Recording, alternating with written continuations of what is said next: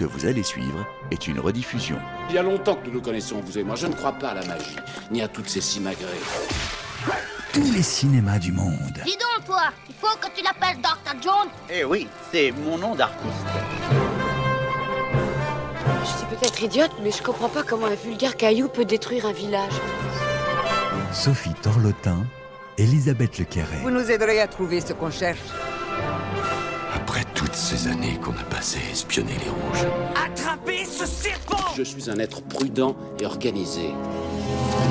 Deux vieux ennemis se retrouvent 20 ans après la fin de la guerre. Les cheveux ont blanchi, les muscles fondus, mais la haine est intacte et leur passion commune aussi. Bonjour Sophie. Bonjour Elisabeth, bonjour à toutes et à tous. Le héros de tous les cinémas du monde cette semaine, vous l'aurez reconnu, il a un fouet et un chapeau, sans oublier sa mythique veste en cuir. Il est né au début des années 80 de l'imagination de deux jeunes cinéastes aux dents longues, George Lucas et Steven Spielberg, et à sa manière, il a changé la donne à Hollywood.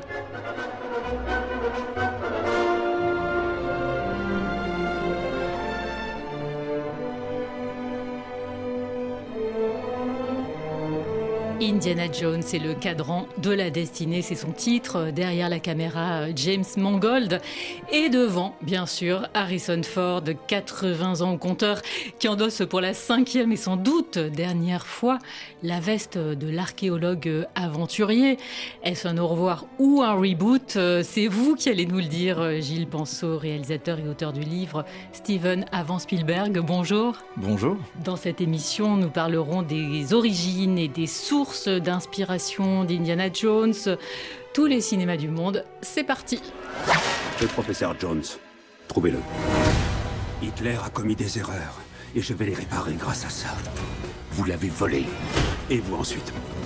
Et moi ensuite. Ça s'appelle le capitalisme. À droite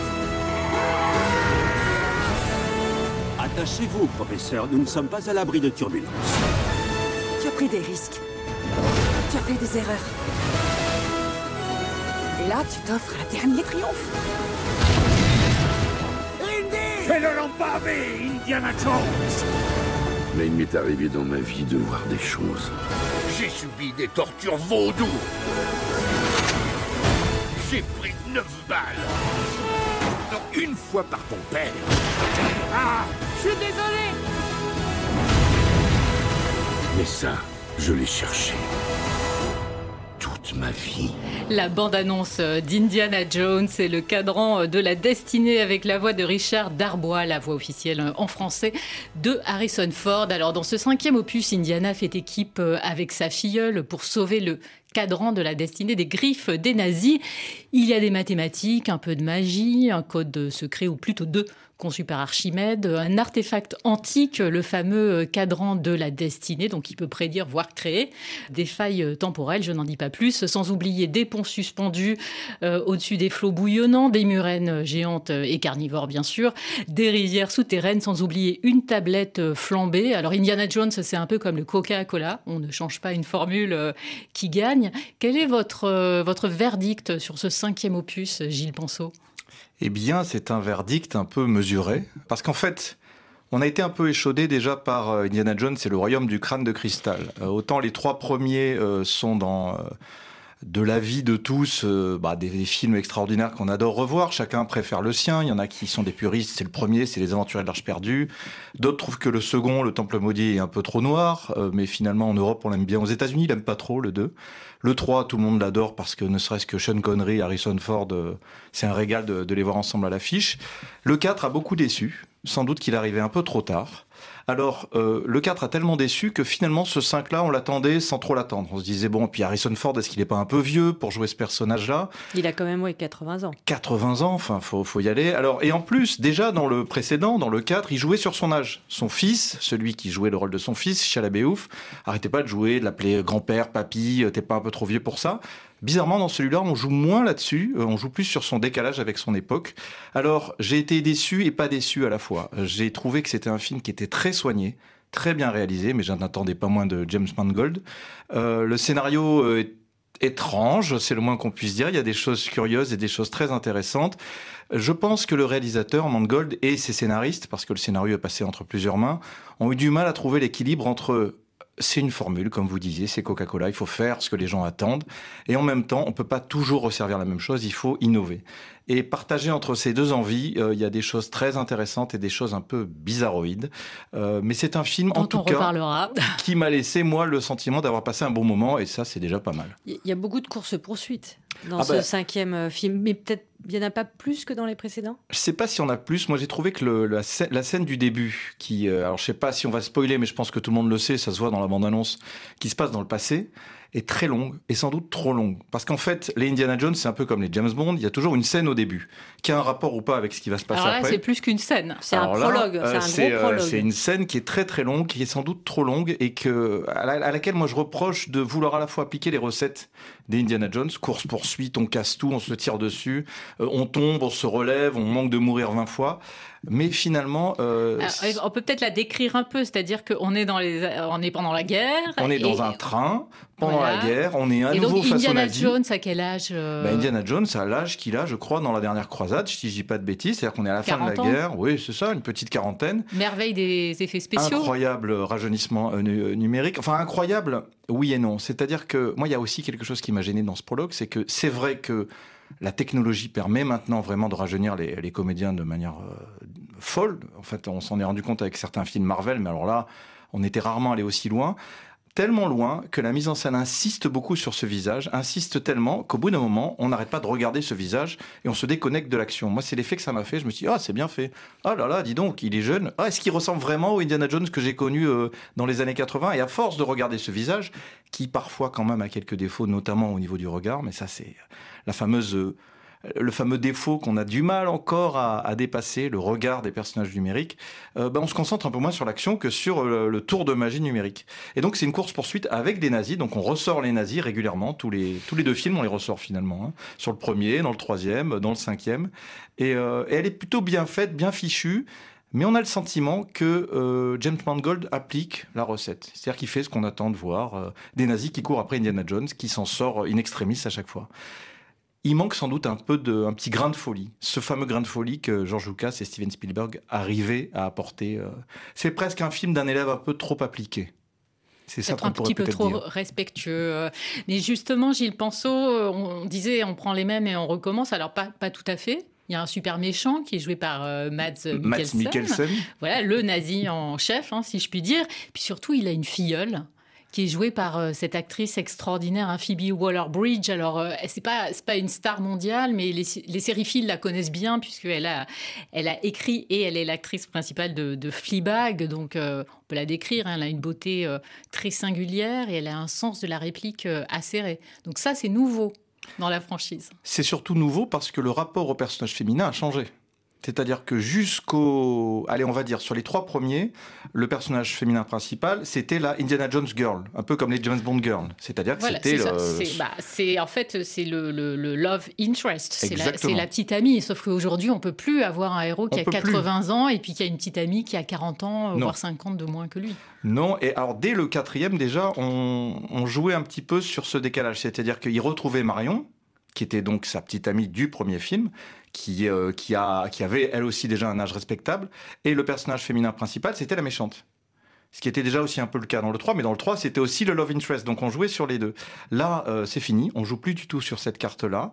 Euh, la fille est une femme moderne, c'est une femme de son époque, donc la fin des années 60, et on va sans doute en parler tout à l'heure. Indiana Jones est un personnage dans ce film-là qui est complètement décalé, qui est complètement à la traîne, il est plus du tout de son époque.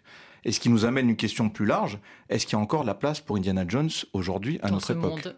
Exactement. Est-ce qu'on peut la décrire, euh, Elena, la filleule euh, d'Indiana Jones? Parce que c'est bon, c'est une femme forte, maline, vous le disiez, assez, assez duplice, hein, capable. On ne sait pas vraiment si elle est avec lui ou euh, si elle veut le, le trahir. Surtout, elle a, une, elle a aussi une droite puissante. Hein, elle a l'air capable. Oui. euh, Mais ça, déjà, Marion Ravenwood, dans les, les Aventures de l'Âge perdu, nous l'avait montré, hein, que les femmes pouvaient avoir de la poigne et une droite, euh, enfin, la mâchoire de Indiana Jones euh, a pris quelques coups de poing et parfois féminin.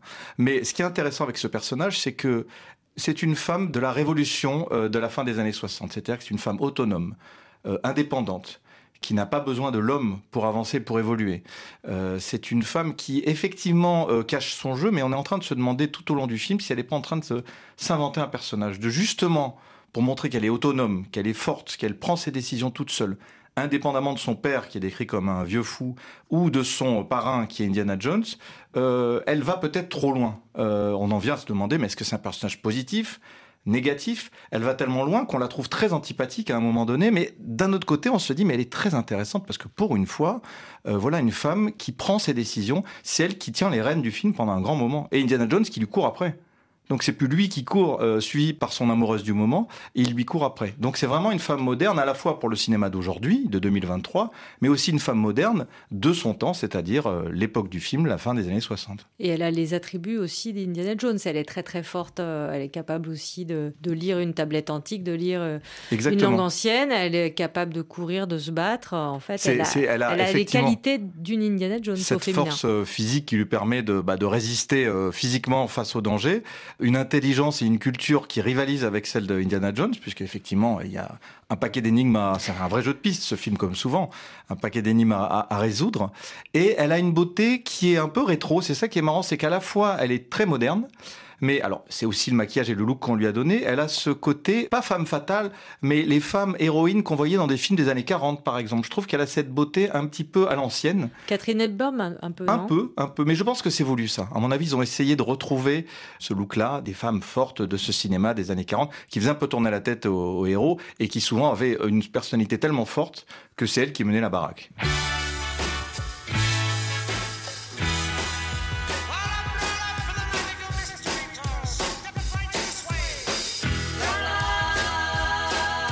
Alors on a voulu se faire plaisir comme James Mangold avec la BO Very 60s de ce nouvel Indiana Jones, ici les Beatles bien sûr et leur Magical Mystery Tour.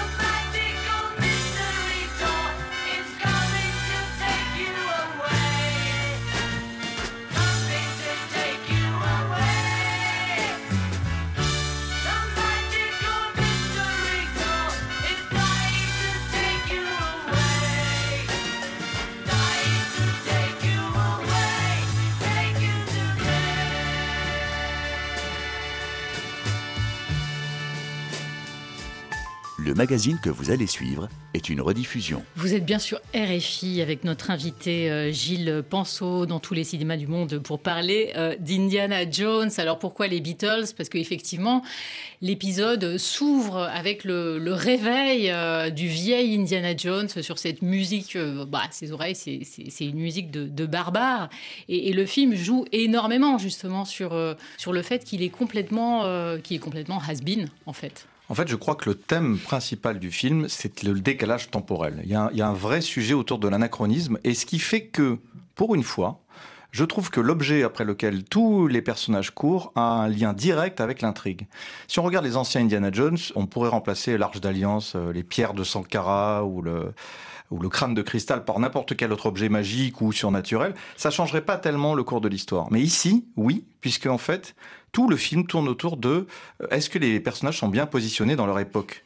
Indiana Jones le premier, évidemment, puisque quand on le voit après ce long prologue qu'on a décrit tout à l'heure à notre enfin à notre époque, à l'époque du film, donc la fin des années 60, il est complètement décalé. C'est-à-dire qu'écouter les Beatles, pour lui, c'est une hérésie. Qu'est-ce que c'est que cette musique de sauvage? Essayer d'intéresser ses étudiants à l'archéologie, c'est pas possible. Enfin, tous les jeunes de cette époque-là ont le regard tourné vers les étoiles et vers la conquête spatiale, s'inquiètent de la guerre du Vietnam, sont plus du tout intéressés par ces vieilles reliques. Et pour prendre une, réplique de Indiana Jones et la dernière croisade, on a l'impression que sa place à Indiana Jones est dans un musée. Il a plus sa place dans notre monde. Il est complètement décalé. Et d'ailleurs, c'est là qu'on voit le talent de James Mangold dans cette scène euh, incroyable où on est dans une sorte de, montage euh, parallèle en fait entre une parade, hein, donc toute l'Amérique euh, des années 50, etc., et puis une manif anti-Vietnam. Et c'est doublé parce qu'on a aussi Indiana Jones qui lui est à cheval en train de poursuivre un Asie en moto. Exactement. Donc il y a une espèce de, télescopage euh, des époques euh, qui est fascinant. Bah, C'est-à-dire qu'Indiana Jones, lui, bah, pour s'échapper, bah, il reprend le cheval. Euh, il rejoue au cowboy comme il faisait dans les années 30-40. sauf que ses poursuivants, eux, bah, ils sont en moto parce que voilà, on est. enfin, il l'était déjà un peu dans le film précédent, mais là, on sent vraiment le décalage parce que quand on le voit courir dans la ville, on a presque l'impression de voir une, une séquence d'un Jack Ryan quand il jouait l'agent secret. Et on se dit, mais Indiana Jones n'a pas sa place du tout dans cet univers-là. Donc il prend un cheval et il se retrouve à cheval dans le métro. Enfin, une image complètement surréaliste. On se dit, mais il est complètement décalé. Mais en fait, ce décalage, il existe chez tout le monde parce que même le grand méchant, qui est donc un ancien nazi, ne rêve que d'une chose. Matt Mikkelsen. Matt Mikkelsen, l'excellent Matt Mikkelsen, qui lui aussi est rajeuni au début du film d'une manière hyper impressionnante. J'en suis venu à me demander au début s'ils n'avaient pas trouvé un sosie de lui jeune, tellement c'est bien fait. Euh, bah lui, il rêve de, de, de, de réactiver le nazisme, euh, le, le, le mal d'avant, donc il n'est pas non plus dans son époque. Même euh, euh, son, sa filleule, finalement la filleule d'Indiana Jones, Elena, c'est une, c'est une femme qui appartient au passé d'Indiana Jones, puisqu'il l'a connue toute petite, donc qui, qui fait partie de son passé, c'était la fille de son ami. Et en même temps, comme on l'a dit tout à l'heure, c'est une femme très moderne, très en avant, c'est peut-être celle qui est le plus à l'aise dans son époque et qui jongle justement avec euh, euh, avec ce qu'elle peut faire dans son époque euh, en tant que femme moderne. Donc le thème du temps, du décalage des personnages dans le temps, c'est le thème principal du film et c'est sans doute pour ça que le cadran de la destinée n'est pas un objet qui a été choisi au hasard. Oui, il y a donc tout, un jeu sur le vieillissement, même si ce que vous disiez, Gilles Penseau, c'est le décalage temporel, mais quand même là, dans ce, au début de ce film, Indiana Jones, il est carrément mis à la retraite. Bah oui, c'est un vieux papy. Enfin, on commence par un plan sur des chaussettes qui sont en train de sécher dans un appartement miteux. C'est, on a cassé le mythe. On l'a complètement fait tomber de son piédestal et on joue avec ça. Euh, et Harrison Ford lui-même en est parfaitement conscient. Il connaît son âge et il sait l'image qu'il va envoyer lui-même à un homme de 80 ans. On le voit torse nu. On le voit torse nu et euh, ça va, 80 ans, il se débrouille plutôt plutôt pas mal pour un homme de 80 ans, encore un peu athlétique, mais il le sait et donc il accepte de casser son image pour mieux en jouer. C'est quelqu'un qui a beaucoup d'humour et beaucoup de détachement. C'est ça d'ailleurs qui avait plu tout au tout au début à, à Steven Spielberg et euh, George Lucas quand ils avaient choisi Harrison Ford, c'est qu'il a une espèce de détachement qui fait qu'il apporte un, second degré, un petit recul à son personnage. On a l'impression que rien n'est vraiment important. Et, euh, et, ça, plus que jamais, évidemment, dans ce cinquième épisode. Est-ce qu'on pourrait imaginer que malgré la grande forme euh, d'Indiana Jones, c'est la fin, mais que peut-être euh, peut-être qu'Indiana Jones pourrait renaître de ses cendres avec une nouvelle héroïne, peut-être sous forme de série? Il y a plein de possibilités. Je, à mon avis, hein, je suis pas devin, mais en tout cas, a euh, priori, c'est le dernier avec Harrison, Harrison Ford. va, va reposer son chapeau et son blouson et son fouet sur le porte-manteau et dire ça y est, j'ai fait mon boulot. Mais je vois pas euh, la franchise, parce que maintenant on parle de franchise, on parle même plus de saga mais de franchise. Indiana Jones va s'arrêter là. On pensait déjà lors du quatrième Indiana Jones que son fils allait prendre la relève et il nous avait fait un petit euh, un petit jeu là-dessus lorsqu'il prend son chapeau. Mais ce personnage-là n'a pas tellement plu, il n'a pas été très populaire, donc ils ont laissé tomber. Ça pourrait pourquoi pas être sa filleule qui prend la relève. Euh, on peut tout à fait imaginer aussi une nouvelle série Indiana Jones avec un jeune Indiana Jones. Cette série existait déjà. Il y a eu une série Le jeune Indiana Jones qui n'a pas hyper bien marché, initiée par euh, George Lucas dans les années 80-90 connaissant le studio Disney et leur, euh, leur goût de la franchise, je les vois pas lâcher une franchise aussi populaire en cours de route. Il faudra trouver des bonnes idées, des bons scénarios. À mon avis, Indiana Jones n'a pas fini de, de vivre des aventures, mais à mon avis sans Harrison Ford. Et euh, ce qui reste, c'est quand même, euh, et là c'est flagrant hein, dans ce, nouvel opus, c'est le plaisir d'un certain classicisme d'écriture, euh, entre autres, qu'on trouve pas du tout justement dans les autres franchises. Gilles Penseau, il y a une ligne claire, c'est presque du Tintin. Oui, et c'est presque du Tintin, mais du Tintin un peu plus modernisé. C'est-à-dire qu'il y avait des clichés qu'on pourrait trouver racistes dans certains des anciens Indiana Jones, notamment les deux premiers. Avec cette scène euh, qui est presque devenue euh, culte ou anti-culte aujourd'hui. Oui, iconique.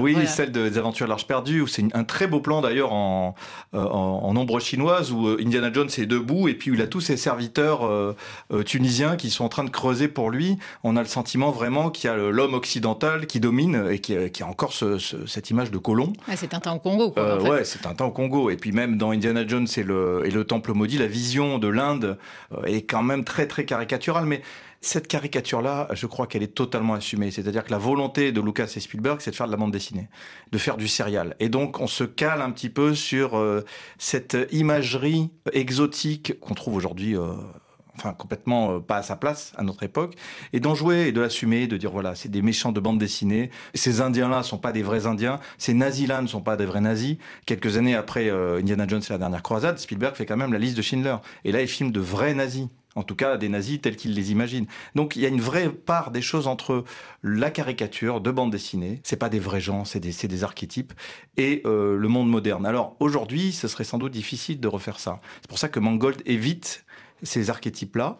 Euh, mais c'est effectivement un film très classique. Si on le compare avec ce qui se fait dans le cinéma d'action d'aujourd'hui, avec un Mission Impossible par exemple, on n'est pas du tout dans la même euh, dans la même mécanique narrative. Il faut que ce soit clair, il faut que ce soit classique parce que c'est ce que les gens attendent. Finalement, c'est complètement une franchise de boomers. Est-ce qu'on peut dire ça?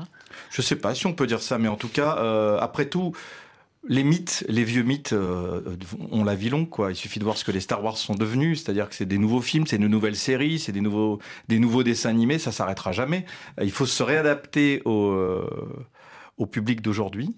Donc, et à la fois cultiver la nostalgie des vieux spectateurs comme nous qui avons vu les, euh, Indiana Jones et les Star Wars quand on était ados, et les tout nouveaux, euh, nos enfants, voire nos petits-enfants plus tard, qui continueront à aimer ça, justement parce qu'ils trouvent peut-être que ça a une patine un peu old school, un peu à l'ancienne. Oui, parce que justement, à l'origine des premiers Indiana Jones, il y a l'hommage au, cinéma euh, d'aventure hollywoodien des années 40, que c'est des références que n'a plus le public d'aujourd'hui. Non, mais c'est marrant parce que c'était déjà vieux. En fait, quand Indiana Jones est sorti en 1981, enfin les aventures larges perdues, euh, c'était déjà euh, rétro comme visuel. C'est sans doute pour ça que ça vieillit bien aussi. C'est-à-dire que c'était euh, l'influence et la référence au vieux serial des années 40 que plus personne ne connaît aujourd'hui.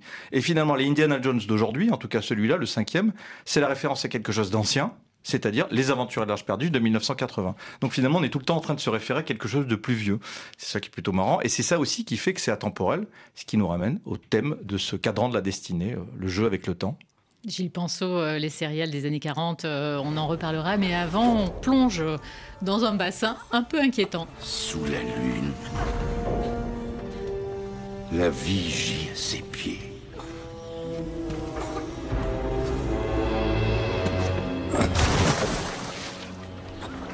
Le principe d'Archimède.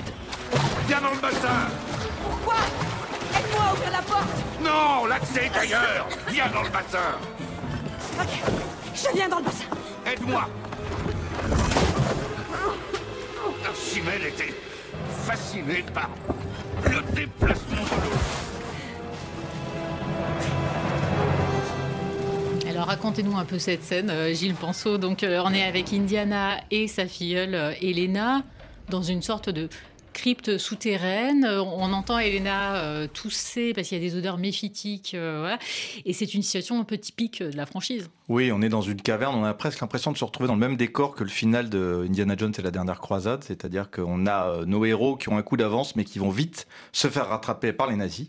Ils sont en train de, bah, voilà, de, déjouer les différents pièges et, de, et les différentes énigmes. C'est vraiment comme un jeu de rôle ou comme un escape game. Hein, et le, le, film joue plus que jamais cette imagerie parce que l'escape game n'existait pas à l'époque de, des aventures larges perdues, mais maintenant ça fait partie de notre culture. Donc euh, on a l'impression de se plonger avec eux dans ce jeu d'énigmes. Il faut réussir à. Alors là, on joue sur Archimède, donc sur euh, la, poussée, sur l'eau, sur, euh, sur les codes et tout ça. Il y a des tas de codes à déchiffrer. nos héros sont en train de déchiffrer les codes, d'avancer étape par étape vers ce fameux cadran de la destinée. Mais les nazis sont sur leur trace et le méchant nazi est aussi intelligent et cultivé que les héros. Ça a toujours été comme ça, dans, en tout cas dans les aventures de l'Arche perdue et dans la dernière croisade. Donc il a un coup d'avance finalement, alors qu'on croyait qu'il était à la traîne. C'est ce que décrit cette scène, c'est une scène vraiment typique de la saga Indiana Jones. On est à la limite parfois de l'autocitation. Hein. On se, souvient des 5000 serpents euh, importés à grands frais euh, d'Amsterdam par Spielberg. Ça, c'était sur euh, les aventuriers de l'Arche perdue. Là, c'est pas des serpents, c'est des scolopendres. Mais oui, en fait, des scolopendres, j'ai l'impression qu'ils se réfèrent même plus à Indiana Jones et le Temple maudit, lorsque on a nos, nos héros qui sont recouverts d'insectes et que c'est une horreur. Mais on fait allusion aux serpents parce qu'au moment où il va plonger, il y a une scène de plongée sous-marine qui semble presque échapper d'un James Bond, où on lui dit, bon, il y a juste des anguilles euh, géantes, mais ça va, c'est un peu comme des serpents. Et on sait qu'Indiana Jones a la phobie des serpents, et il dit non, non, pas du tout, c'est pas du tout des serpents, donc c'est évidemment un clin d'œil euh, à ce qu'on sait du personnage d'Indiana Jones. Il y a tellement de citations d'ailleurs qu'on a entendu au tout début de, la bande-annonce qu'il se réfère à ses aventures passées, à ce qui lui est déjà arrivé par le passé. Donc il nous fait un, petit flashback des épisodes précédents pour ceux qui s'en souviendraient pas. Donc oui, c'est de l'autocitation qui est totalement assumée à mon avis. Moi, dans cette scène, je pense complètement au tombeau hindou euh, de Fritz Lang, un film des années 50. Euh, je pense que c'est l'une des références de Spielberg. C'est l'une des références de Spielberg et Lucas, bien sûr. Ils ont plusieurs références quand ils créent le personnage d'Indiana Jones. L'idée initiale vient d'une envie de faire James Bond euh, chez, chez Steven Spielberg.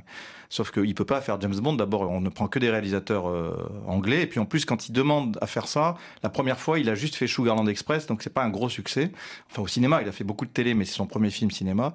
Donc euh, Albert Broccoli, le producteur, lui dit non. Euh, non merci. Il revient à la charge alors qu'il est plus connu, il a fait les dents de la mer, mais c'est toujours non merci, euh, c'est gentil, mais et puis les producteurs des James Bond veulent pas avoir un réalisateur à la trop forte personnalité. Et lorsqu'il explique ça à George Lucas, Lucas lui dit, enfin l'histoire est assez connue, mais moi j'ai mieux que James Bond, j'ai l'histoire d'un archéologue, faisons plutôt ça.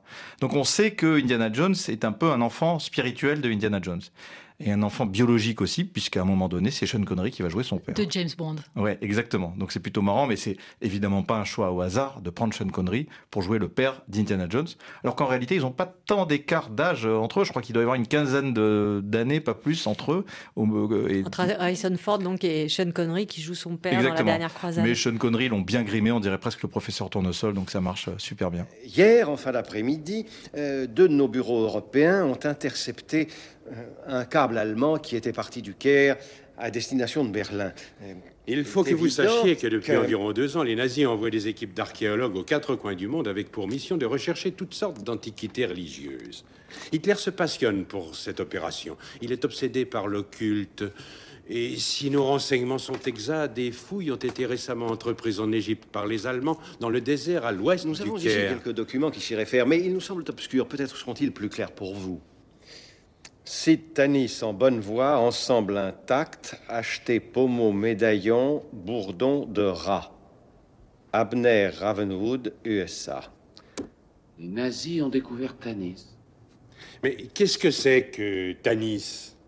C'est une cité disparue qui abritait vraisemblablement l'Arche d'Alliance. C'est un extrait du premier Indiana Jones, Les Aventuriers euh, de l'Arche perdue en 80. Alors Gilles Penseau, aujourd'hui c'est une poule aux œufs d'or, euh, Indiana Jones, mais euh, ses conditions de, de, création étaient moins que certaines, parce qu'au départ je crois que personne n'en voulait. Alors racontez-nous un peu cette histoire. Bah, c'est particulier. Compliqué. Ça a été long, je crois, la production du premier. En fait, c'est un sujet qui euh, n'était pas un sujet de son temps. On était au début des années 80, euh, ça paraissait très euh, rétro, voire ringard. Mais en même temps, c'était George Lucas qui venait de sortir Star Wars, La guerre des étoiles, et Steven Spielberg qui venait de faire Rencontre du troisième type. Donc deux énormes succès. Sauf qu'à l'époque où ils ont l'idée, on ne sait pas encore que ces films vont être des succès mais ce sont de tels succès que c'est difficile de leur dire non. Donc on leur dit oui.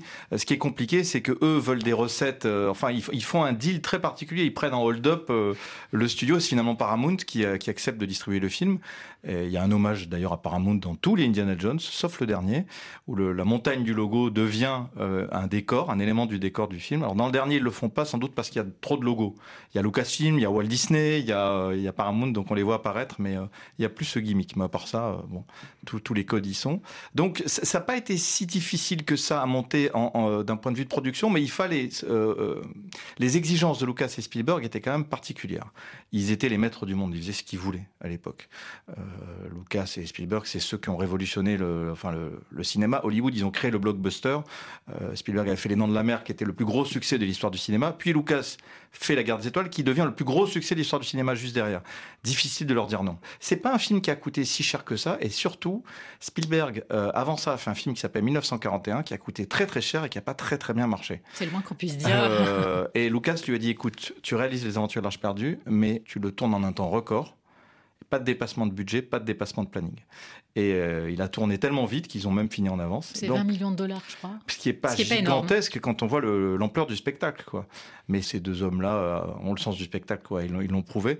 Ce qui n'était pas facile, c'était trouver le bon acteur pour jouer Indiana Jones. Et alors au début, c'était pas du tout Harrison Ford. C'était pas du tout Harrison Ford, ce qui peut paraître surprenant parce que George Lucas l'avait dirigé dans Star Wars, mais justement, il s'est dit, je vais pas reprendre Harrison Ford, qui est déjà le héros de, de Star Wars.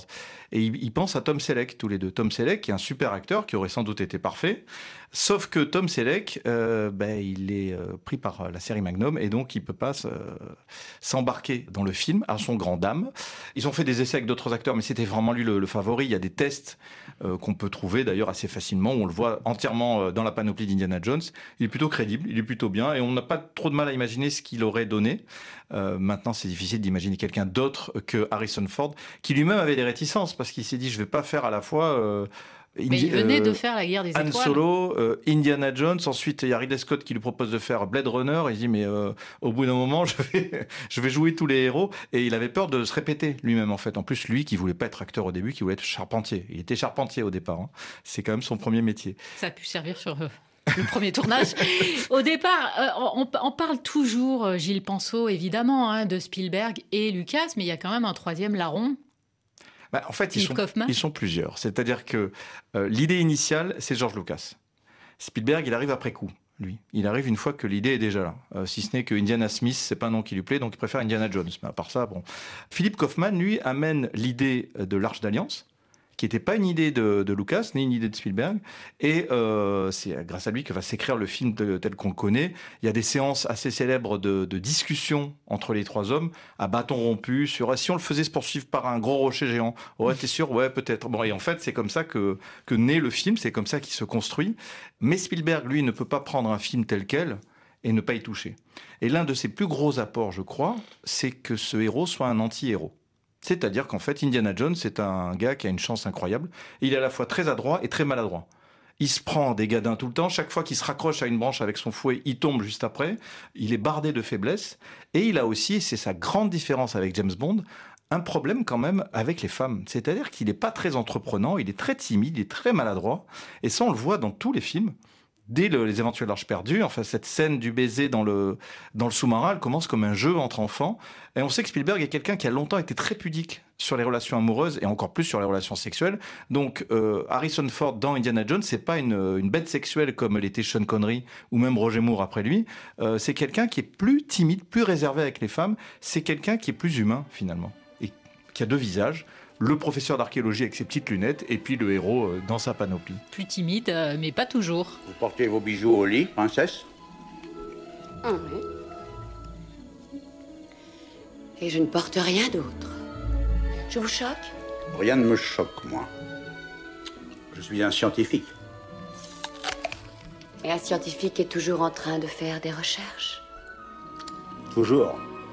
Et quel genre de recherche feriez-vous sur moi? Activité nocturne habituelle. Vous voulez dire quel produit de beauté je me mets sur le visage la nuit? Quelle position je prends pour dormir? Fréquence des rapports. Rites amoureux. Coutumes sexuelles secrètes et primitives. Vous faites autorité sur la question. J'ai des années de travaux pratiques. Le face-à-face entre Indiana Jones et Willie Scott, donc joué par l'actrice euh, Kate Capshaw, donc une chanteuse de cabaret, c'est dans Indiana Jones et, le Temple maudit, donc c'est le deuxième euh, opus. Alors avec les femmes, il va évoluer quand même au fil du temps, Indiana Jones. Oui, mais euh, même s'il a l'air entreprenant là dans cet extrait, il se passe rien entre eux avant la toute fin du film. Alors bon, c'est le scénario qui fait qu'ils ils vont pas réussir à conclure, mais juste avant, il y a une scène qui aurait pu être très romantique, de, de camping. Il y a un feu de camp, ils sont autour de, dans les bois. Elle est cachée, sa nudité est cachée sous une serviette, mais et elle lui fait plein d'avance, mais lui préfère jouer aux cartes avec demi-lune, le petit garçon. Donc en fait, on sent que vraiment, il y va pas, il y va pas tout de suite. Et même dans le troisième Indiana Jones, il se rend compte que la femme qui pourrait être sa, sa Indiana Jones girl, euh, elle a déjà couché avec son père avant, ce qui nous donne droit à une scène très très drôle entre Harrison Ford et Sean Connery, en partie improvisée d'ailleurs. Donc c'est pas si simple Indiana Jones et les femmes. On se rend compte que c'est pas l'homme à femme qu'on aurait pu croire, qu'il y a qu'une seule femme vraiment dans sa vie. C'est Marion qu'on va retrouver à rythme régulier dans le premier film, dans le quatrième. Karen Allen. Karen Allen. Et ça, c'est peut-être ça son évolution. Et en plus, il faut rappeler que Indiana Jones et le Temple maudit, ça a beau être le deuxième épisode, il se déroule avant le premier. C'est une préquel, comme euh, George Lucas aime bien en faire, c'est-à-dire que c'est une femme qui est apparue dans sa vie puis qui a disparu juste après. Vous l'abordiez, Gilles Pinceau, et donc Indiana Jones, il n'est pas forcément très entreprenant, mais il a une vision quand même des femmes, en tout cas dans les trois, quatre premiers films, beaucoup moins dans ce cinquième, il a une vision des femmes assez... Euh, bah, je dirais pas archaïque, mais un peu machiste. Et c'est des, petites choses à protéger. Bon, à part effectivement Marion qui lui tient tête et, euh, et, qui sait se défendre. Mais même dans le deuxième, enfin, il a un petit côté euh, enfin, il se veut protecteur. Oui, il n'y arrive pas toujours d'ailleurs. Mais c'est vrai que Marion, dès qu'on la voit, c'est un bonhomme Marion. C'est pas du tout la. Elle est badass. C'est pas du tout la victime féminine qui va hurler un, Contrairement à, Kate Capshaw dans le 2, d'ailleurs, qui elle est vraiment la caricature de, de l'héroïne des, vieux films d'aventure, euh, qui hurle tout le temps, qui est insupportable et qui à la fin tombe dans les bras du héros. Marion, elle n'est pas comme ça. Marion, c'est, euh, elle tient une taverne, elle fait des concours de boissons euh, contre des gros balaises et c'est elle qui gagne. Dès qu'elle rencontre Indiana Jones, elle lui met une droite en, pleine figure. Elle est habillée comme un garçon. Elle n'est habillée comme une femme vraiment que lorsque le nazi Belloc lui offre une robe et elle s'en sert pour le tromper et pour s'échapper. Donc en fait, c'est pas du tout la, victime féminine comme on aurait pu l'imaginer. C'est vrai qu'Indiana Jones, lui, est décrit comme un homme de son époque, donc des années 30, 40, et qu'il a ce côté très machiste. Mais euh, en fait, on se rend compte que Spielberg joue avec ça et que souvent la femme s'en sort mieux que lui.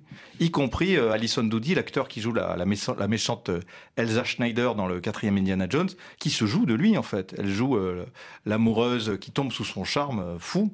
Euh, la première fois qu'il la voit sur le quai euh, en, arrivant à Venise, il lui fait du charme et, euh, et elle joue ce jeu-là, mais en fait pas du tout. Elle n'est pas dupe et il s'est fait avoir. Encore une fois, c'est-à-dire que les femmes sont plus complexes qu'il n'y paraît dans les Indiana Jones.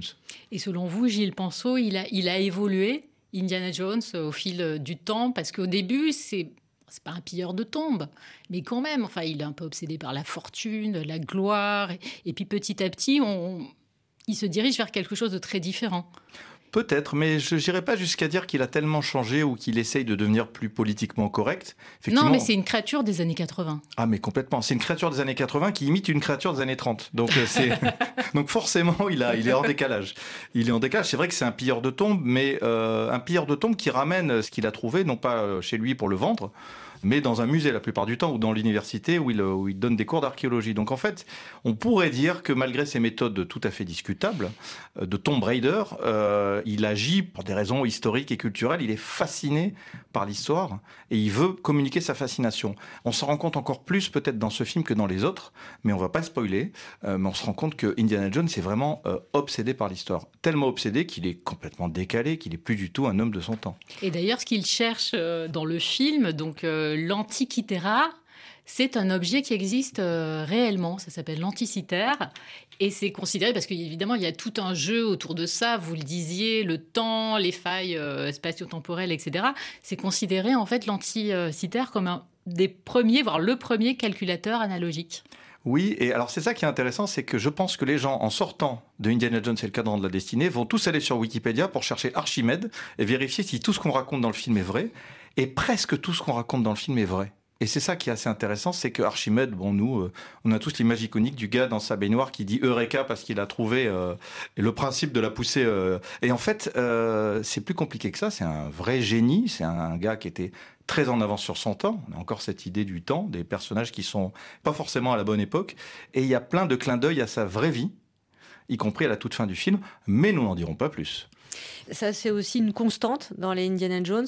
Il y, a toujours un jeu hein, sur des, les artefacts euh, antiques, mais il y, a, toujours du vrai. Oui, il y, a, un jeu sur, il y a un background culturel, c'est-à-dire que, euh, et Kaufman le premier, lorsqu'il a eu l'idée de l'Arche d'Alliance, c'est-à-dire qu'il a injecté dans le scénario plein d'éléments qui, en tout cas, s'ils s'ils sont pas reconnus scientifiquement, le sont bibliquement. Donc il a mélangé la Bible, la science, et cette idée que cette arche, on ne sait pas où elle est, qu'elle est donc perdue.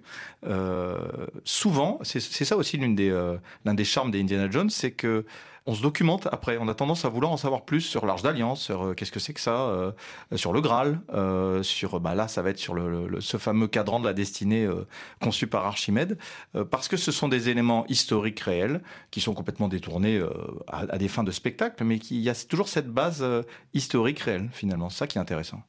L'Arche d'Alliance, euh, on le disait hein, au début, personne n'en voulait, hein. personne n'était vraiment euh, excité. D'ailleurs, je crois qu'il a fallu que Spielberg et Lucas euh, aillent faire un peu la tournée des studios avant de trouver la Paramount qui était partante pour le projet.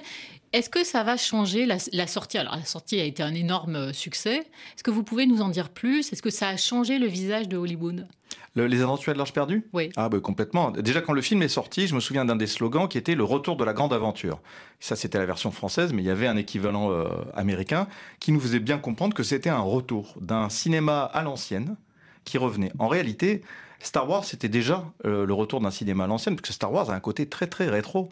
C'est de la science-fiction façon Buck Rogers ou, euh, ou Flash Gordon. Donc George Lucas a vraiment ce goût de ce qu'il aimait lui quand il était petit. Donc quand ce film Les Aventures de l'Arche perdue est sorti, c'est vrai que euh, les studios se sont dit mais est-ce que ça va marcher? Est-ce que les gens ont envie de voir un héros habillé comme Humphrey Bogart ou comme Charlton Heston dans, dans ces vieux films des années 50 euh, non seulement la réponse était oui, mais ça a été un triomphe euh, inimaginable, un tel phénomène qu'il y a eu plein d'imitations après. Ça a relancé le genre en fait euh, du film d'aventure, on peut le dire comme ça. À la poursuite du diamant vert, par exemple, Exactement. Ça, vient d'Indiana Jones. Clairement. En fait, ils réussissent Spielberg et Lucas à, créer une véritable machine de guerre commerciale, presque une préfiguration. Enfin, c'est le film parc d'attractions. Ah, mais euh, euh, totalement. Avec cette espèce d'emboîtement infini, de péripéties, euh, de courses-poursuites. Totalement. Alors, je ne sais pas s'il pensait à un parc d'attractions en le faisant, mais c'est clair que c'est.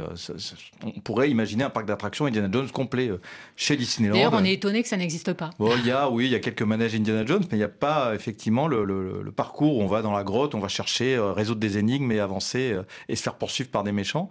Mais le film est conçu comme ça. D'ailleurs, le, le deuxième, Indiana Jones et le Temple maudit, l'une des scènes les plus marquantes, c'est une poursuite en wagonnet. On a vraiment l'impression d'être dans un grand 8.